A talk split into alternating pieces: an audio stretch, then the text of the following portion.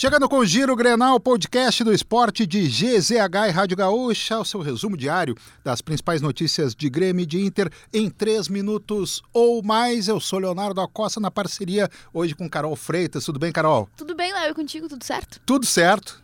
Tudo certo por aí? Tudo certo. Ah, por aqui também, tudo certo. Então, que bom, vamos seguir então. Vamos nessa, né? Sexta-feira, 31 de março de 2023.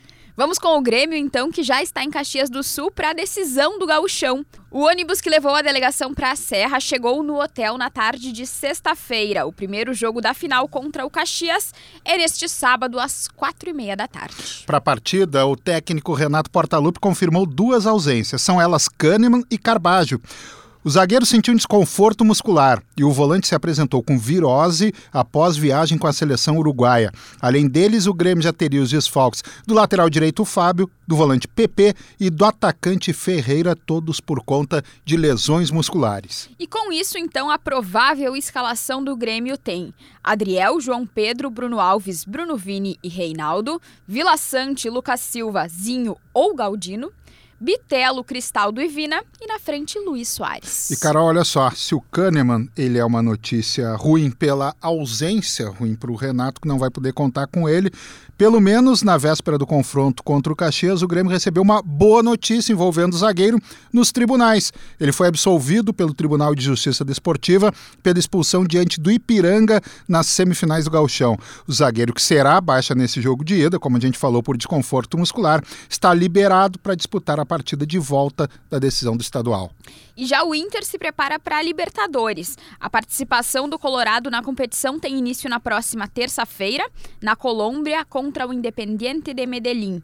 O grupo de jogadores viaja para Medellín no domingo à tarde em voo fretado. Até lá, o técnico Mano Menezes ainda vai comandar mais dois treinamentos e definir o time que vai entrar em campo nessa primeira rodada. Na defesa, lateral esquerdo René ainda não tem retorno garantido. Teve um problema na coxa e não treinou com os companheiros. Tauan Lara pode seguir titular.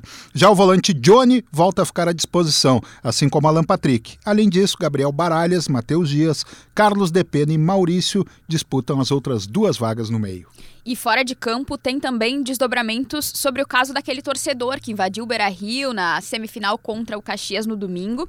Ele foi indiciado pela Divisão Especial da Criança e do Adolescente por três crimes por ter entrado em campo com a filha no colo. São eles submeter criança a vexame ou constrangimento, expor a vida ou a saúde de alguém a perigo iminente e lesão corporal.